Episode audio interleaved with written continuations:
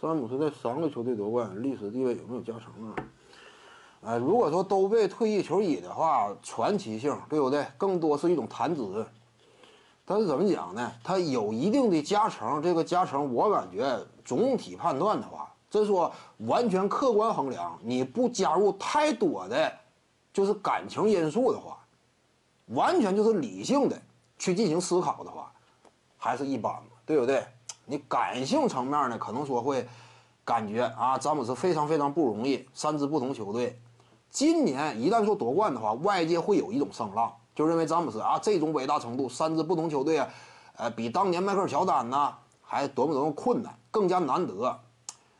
但是这就是一时之间的高光，导致外界舆论的改变。你比如说当时卡瓦伊·莱昂纳德嘛，率领猛龙啊夺得了总冠军之后啊，各种负面消息没了，对不对？忘了，就是那一年，莱昂纳德，呃，起码差不多，他有说上句的资格，这就是赢家嘛。外界舆论会相对宽容。以往种种啊，那是马刺的有毛病。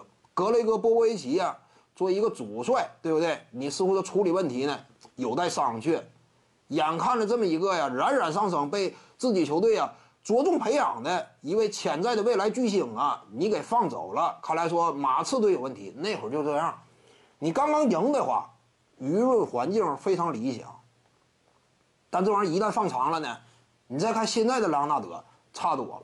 风评你不能说接近刚刚出走马刺队时期，有点要回旋的迹象，就是外界舆论风评啊。因为啥？你都已经败了，我不用再顾及你了吧？竞技体育有时候就是这样，赢家通吃。真说你赢了，笑到最后了。竞技体育各支球队组建为了什么？说白了，就场上来说，我是为了赢得胜利。你既然说他已经赢得胜利了，你其他方面有一些负面的东西，往往你会包容了，对不对？因为你目的是什么呀？球队是为了赢嘛，他能让球队赢，你还谈其他的吗？有时候就是这样。但是，一旦说你不能让球队赢了，这会儿就找后账了，对不对？以往什么样的履历啊？这会儿就说了。所以呢，今年刚刚夺冠之后，勒布朗詹姆斯呢，外界的舆论环境肯定非常理想。只不过一旦说时间再推长了的话，人们趋于冷静了，因为这个也是确实是这样嘛。热乎劲儿啊，维持的时间它不会太长。时间一旦长，感性就低于理性了。